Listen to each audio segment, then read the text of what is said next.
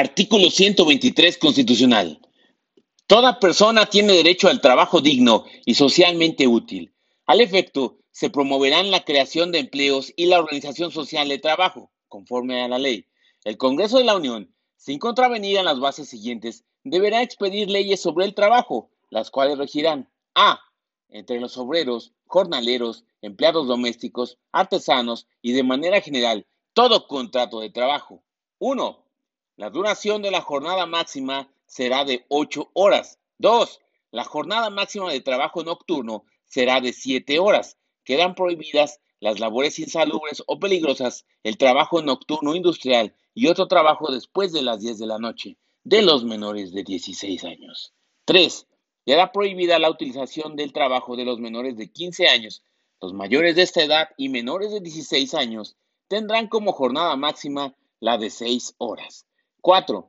Por cada seis días de trabajo deberá disfrutar el operario de un día de descanso, cuando menos. 5.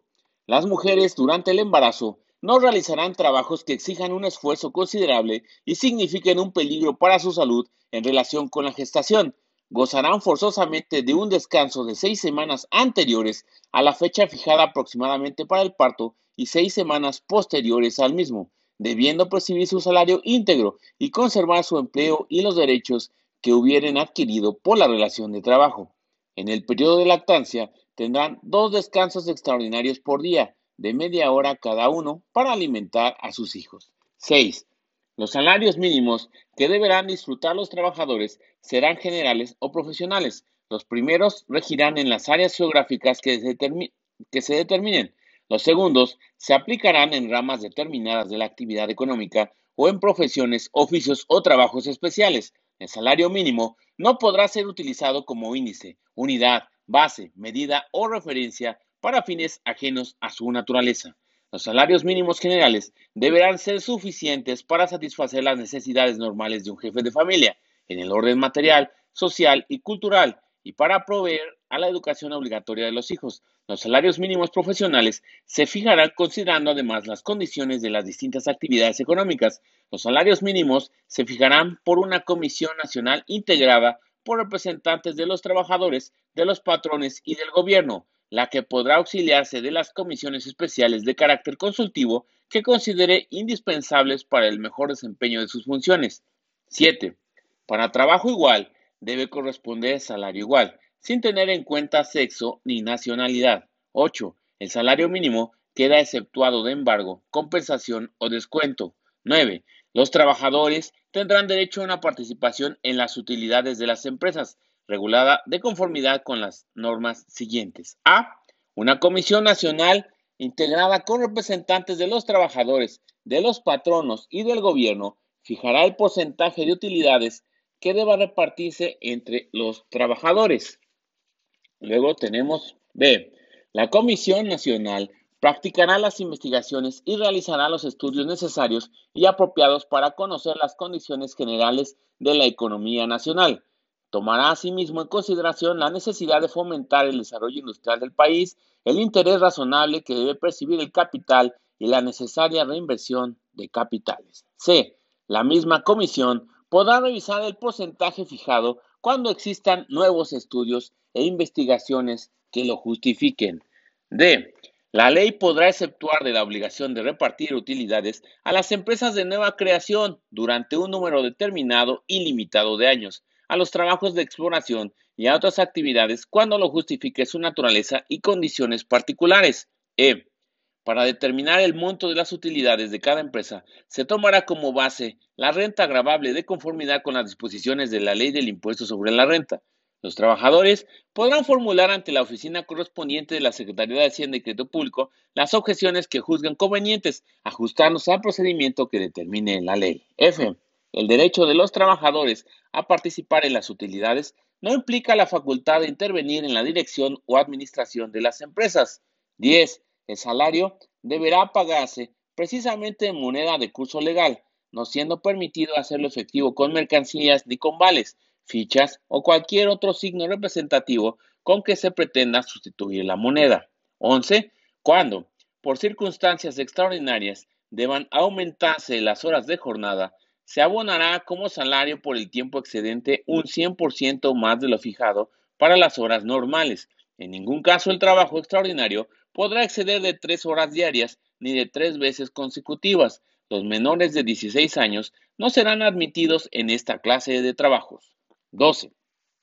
Toda empresa agrícola, industrial, minera o de cualquier otra clase de trabajo estará obligada, según lo determinen las leyes reglamentarias, a proporcionar a los trabajadores habitaciones cómodas e higiénicas. Esta obligación se cumplirá mediante las aportaciones que las empresas hagan a un Fondo Nacional de la Vivienda, a fin de constituir depósitos en favor de sus trabajadores y establecer un sistema de financiamiento que permita otorgar a estos crédito barato y suficiente para que adquieran en propiedad tales habitaciones. Se considerará de utilidad social la expedición de una ley para la creación de un organismo integrado por representantes del gobierno federal, de los trabajadores y de los patrones que administre los recursos del Fondo Nacional de la Vivienda. Dicha ley regulará las formas y procedimientos mediante los cuales los trabajadores podrán adquirir en propiedad las habitaciones antes mencionadas.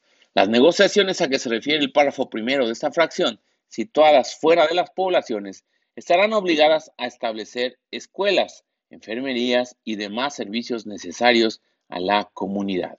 Además, en esos mismos centros de trabajo, cuando su población exceda de 200 habitantes, deberá reservarse un espacio de terreno que no será menor de 5.000 metros cuadrados para el establecimiento de mercados públicos, instalación de edificios destinados a los servicios municipales y centros recreativos, Queda prohibido en todo centro de trabajo el establecimiento de expendios de bebidas embriagantes y de casas de juego de azar.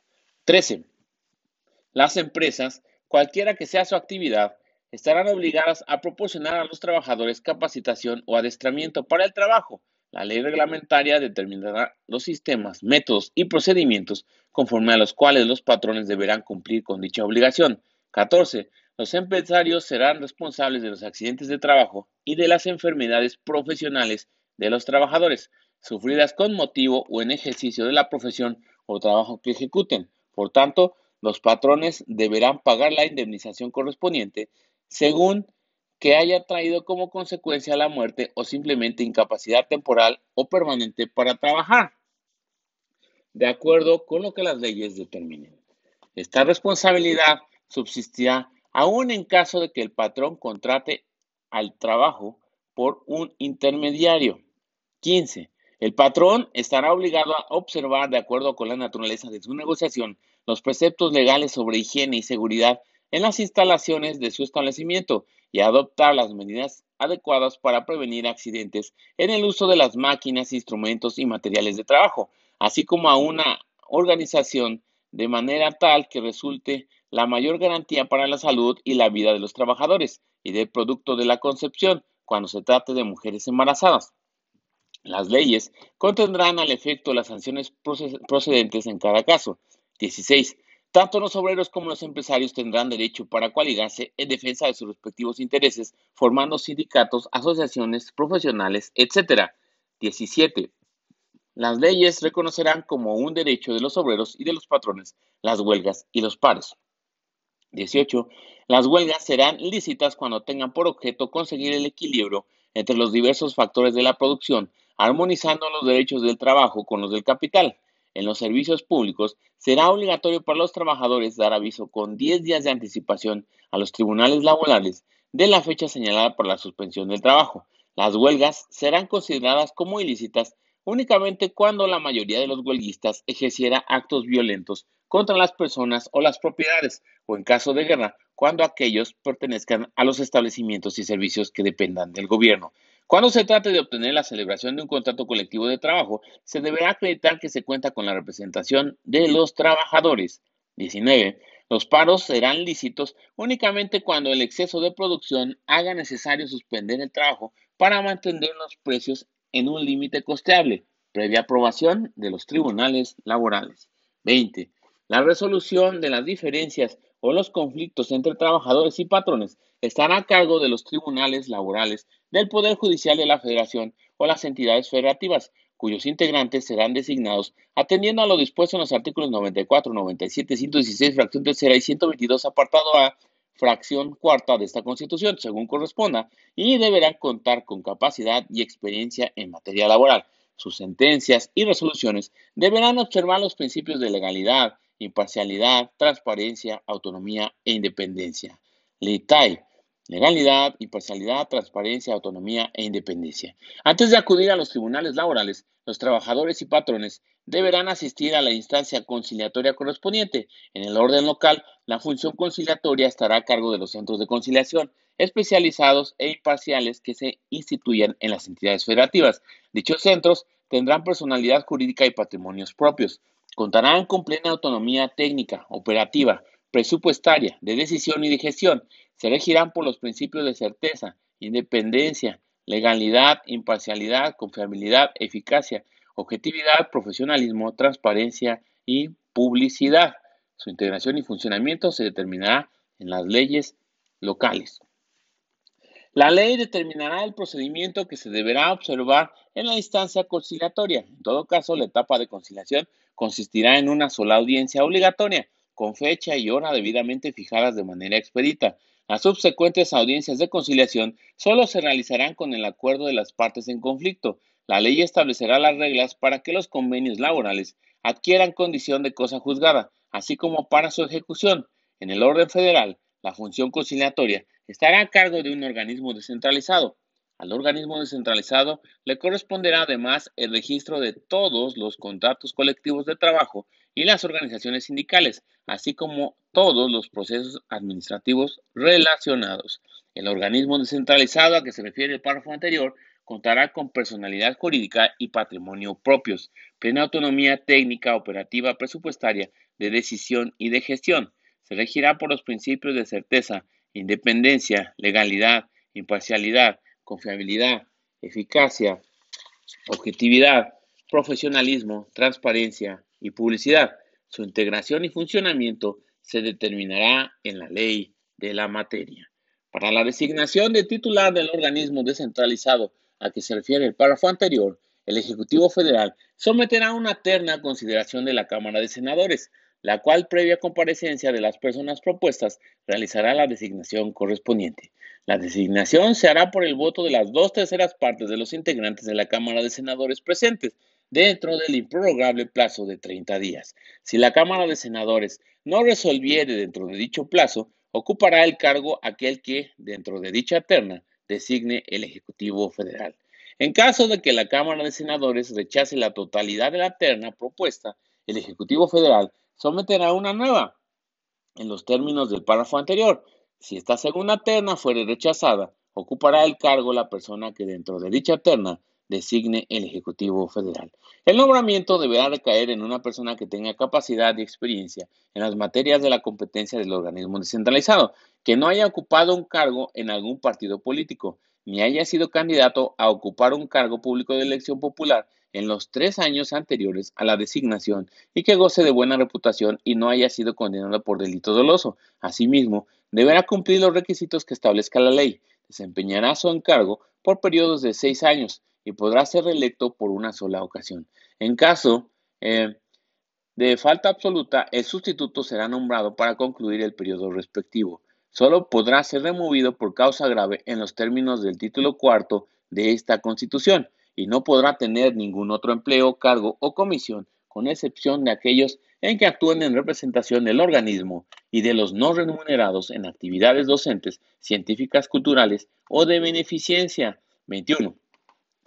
Si el patrono se negare a someter sus diferencias al arbitraje o a cumplir con la resolución, se dará por terminado el contrato de trabajo y quedará obligado a indemnizar al obrero con el importe de tres meses de salario, además de la responsabilidad que le resulte del conflicto. Esta disposición no será aplicable en los casos de las acciones consignadas en la fracción siguiente. Si la negativa fuere de los trabajadores, se dará por terminado el contrato de trabajo.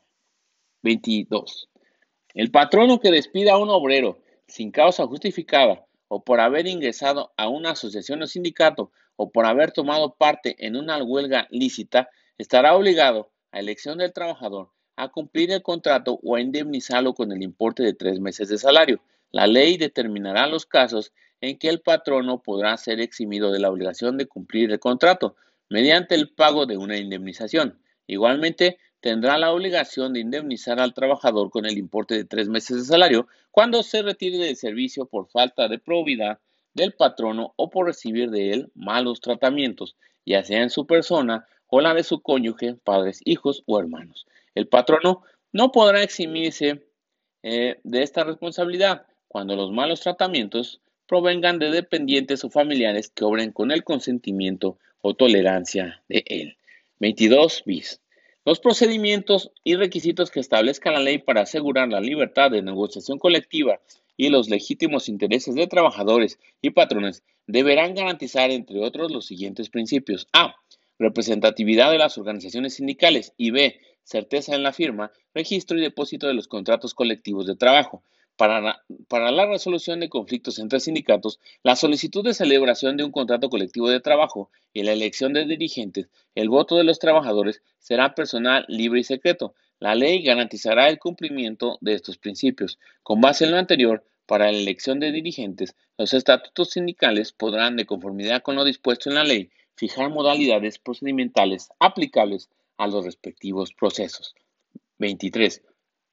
Los créditos en favor de los trabajadores por salario o sueldos devengados en el último año y por indemnizaciones tendrán preferencia sobre cualquier otros en los casos de concurso o de quiebra. 24. De las deudas contraídas por los trabajadores a favor de sus patronos, de sus asociados familiares o dependientes, solo será responsable el mismo trabajador y en ningún caso y por ningún motivo se podrá exigir a los miembros de su familia ni serán exigibles dichas deudas por la cantidad excedente del sueldo del trabajador en un mes. 25.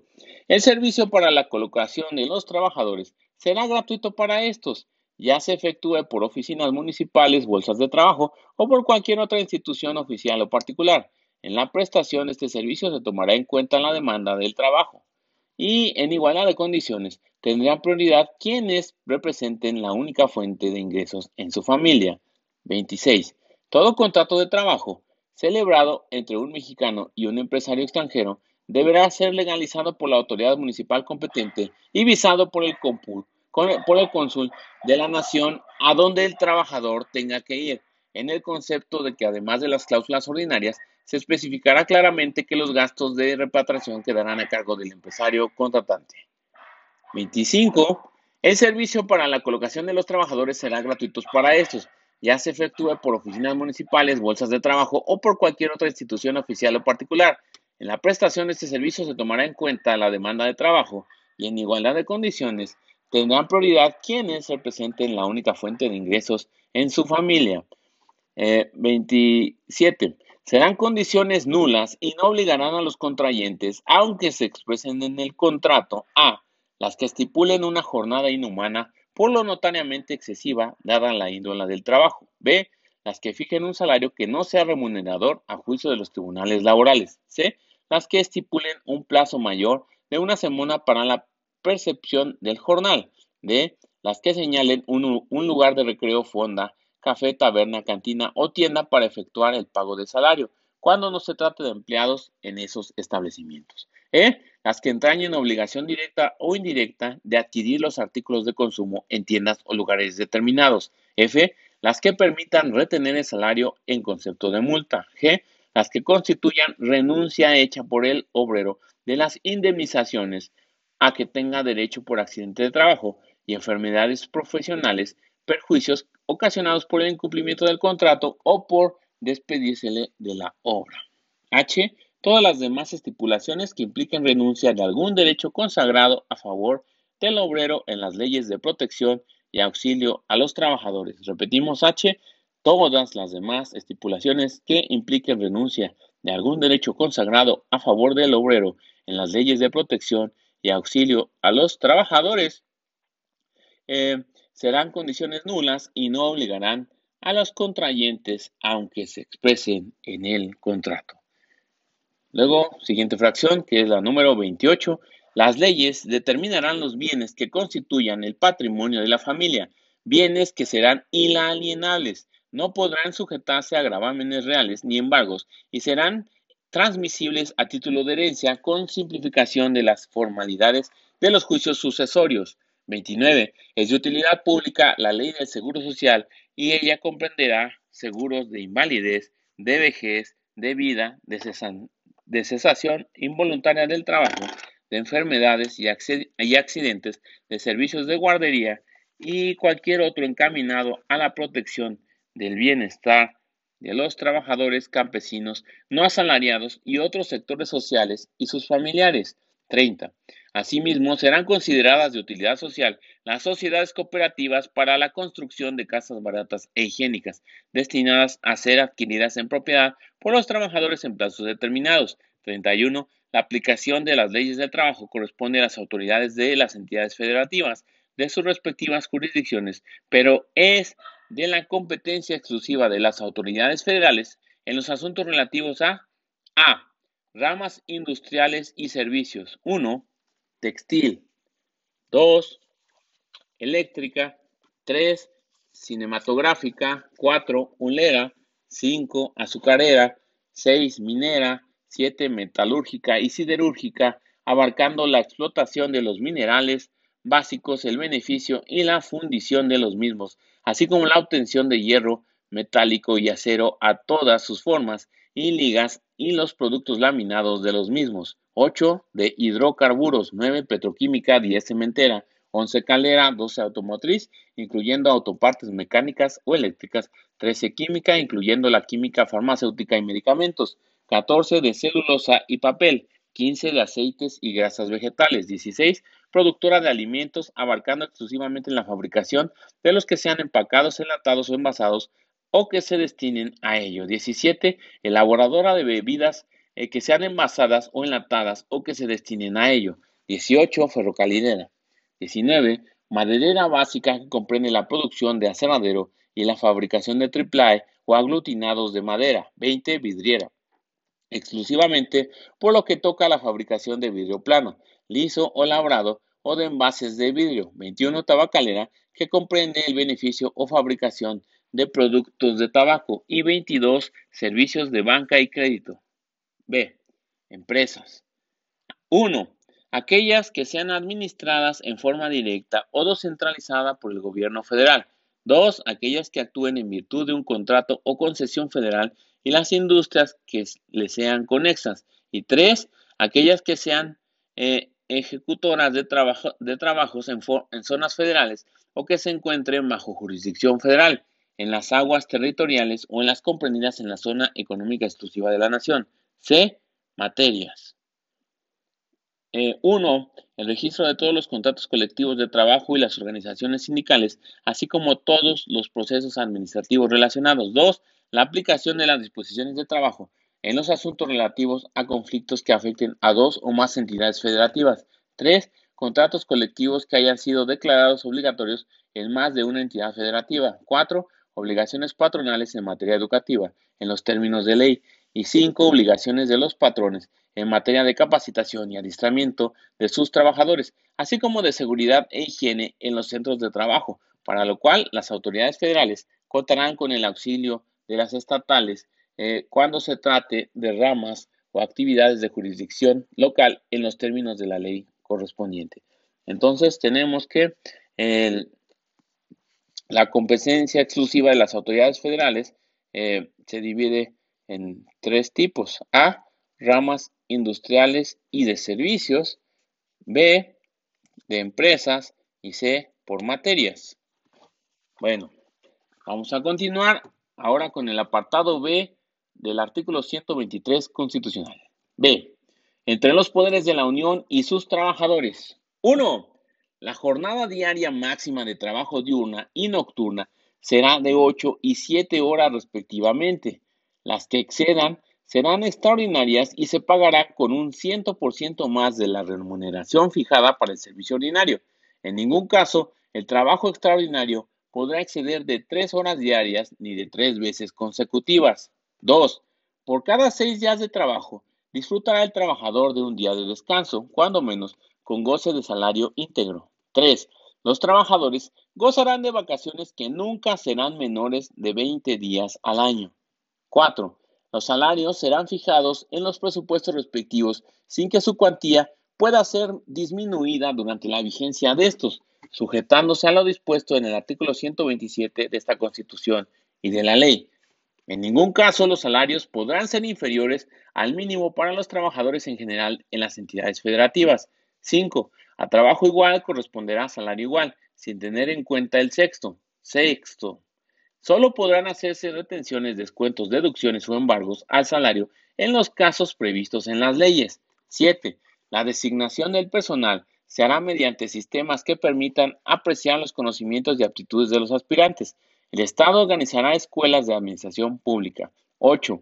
Los trabajadores gozarán de derechos de escalafón a fin de que los ascensos se otorguen en función de los conocimientos, aptitudes y antigüedad. En igualdad de condiciones, tendrá prioridad quien represente la única fuente de ingreso de su familia. 9. Los trabajadores solo podrán ser suspendidos o cesados por causa justificada en los términos que fije la ley. En caso de separación injustificada, tendrán derecho a optar por la reinstalación en su trabajo o por la indemnización correspondiente, previo el procedimiento legal.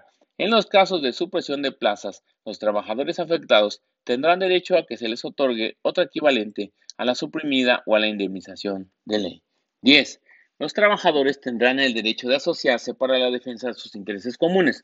Podrán, asimismo, hacer uso del derecho de huelga previo al cumplimiento de los requisitos que determine la ley respecto de una o varias dependencias de los poderes públicos cuando se violen de manera general y sistemática los derechos de este artículo eh, que les consagra. 11. La seguridad social se organizará conforme a las siguientes bases mínimas. A. Cubrirán los accidentes y enfermedades profesionales, las enfermedades no profesionales y maternidad, y la jubilación, la invalidez, vejez y muerte. B. En caso de accidente o enfermedad, se conservará el derecho del trabajador por el tiempo que determine la ley. C. Las mujeres durante el embarazo no realizarán trabajos que exijan un esfuerzo considerable y signifiquen un peligro para su salud en relación con la gestación, gozará forzosamente de un mes de descanso antes de la fecha fijada aproximadamente para el parto y de otros dos meses después del mismo, debiendo percibir su salario íntegro y conservar su empleo y los derechos que hubieran adquirido por la relación de trabajo. En el periodo de lactancia tendrán dos descansos extraordinarios por día de media hora cada uno para alimentar a sus hijos. Además, disfrutarán de asistencia médica y obstétrica de medicinas, de ayudas para la lactancia y del servicio de guarderías infantiles. D. Los familiares de los trabajadores tendrán derecho a asistencia médica y medicinas en los casos y en la proporción que determine la ley. E. Se establecerán centros para vacaciones y para recuperación, así como tiendas económicas para beneficio de los trabajadores y sus familiares. F. Se proporcionarán a los trabajadores habitaciones baratas en arrendamiento o venta, o venta, conforme a los programas previamente aprobados. Además, el Estado, mediante las aportaciones que haga, establecerá un Fondo Nacional de la Vivienda a fin de constituir depósitos en favor de dichos trabajadores y establecer un sistema de financiamiento que permita otorgar a estos crédito barato y suficiente para que adquieran en propiedad habitaciones cómodas e higiénicas, o bien para construirlas, repararlas, mejorarlas o pagar pasivos adquiridos por estos conceptos. Las aportaciones que se hagan a dicho fondo serán enteradas al organismo encargado de la seguridad social, regulándose en su ley y en las que corresponda la forma y el procedimiento conforme a los cuales se administrará el citado fondo y se otorgará y adjudicarán los créditos respectivos. 12. Los conflictos individuales, colectivos o intersindicales serán sometidos a un Tribunal Federal de Conciliación y Arbitraje, integrado según lo, prevenido en la ley reglamentaria. Los conflictos entre el Poder Judicial de la Federación y sus servidores serán resueltos por el Consejo de la Judicatura Federal. Los que se susciten entre la Suprema Corte de Justicia y sus empleados serán resueltos por esta última. 13. Los militares, marinos, personal del servicio exterior, agentes del Ministerio Público, peritos y los demás miembros de las instituciones policiales se regirán por sus propias leyes. Los agentes del Ministerio Público, los peritos y los miembros de las instituciones policiales de la Federación, las entidades federativas y los municipios podrán ser separados de sus cargos si no cumplen con los requisitos que las leyes vigentes en el momento del acto señalen para permanecer en dichas instituciones o removidos por incurrir en responsabilidad en el desempeño de sus funciones. Si la autoridad jurisdiccional resolviere que la separación, remoción, baja, cese o cualquier otra forma de terminación del servicio fue injustificada, el Estado solo estará obligado a pagar la indemnización y demás prestaciones a que tenga derecho, sin que en ningún caso proceda su reincorporación al servicio, cualquiera que sea el resultado del juicio o medio de defensa en que se hubiere promovido. Las autoridades federales las, de las entidades federativas y municipales a fin de propiciar el fortalecimiento del sistema de seguridad social del personal del Ministerio Público, de las corporaciones policiales y de los servicios periciales de sus familias y dependientes instrumentarán sistemas complementarios de seguridad social. El Estado proporcionará a los miembros del, eh, en el activo del Ejército, Fuerza Aérea y Armada las prestaciones a que se refiere el inciso F de la fracción 11 de este apartado en términos similares y a través del organismo encargado de la seguridad social de los componentes de dichas instituciones. 13 eh, bis. El Banco Central y las entidades de la Administración Pública Federal que formen parte del sistema bancario mexicano regirán sus relaciones laborales con sus trabajadores por lo dispuesto en el presente apartado. 14. La ley determinará los cargos que serán considerados de confianza. Las personas que los desempeñen disfrutarán de las medidas de protección al salario y gozarán de los beneficios de la seguridad social. Y sin más por el momento, esto fue lo establecido en el artículo 123 constitucional. Arrivederci, tu amigo Noel Morales, Nomo.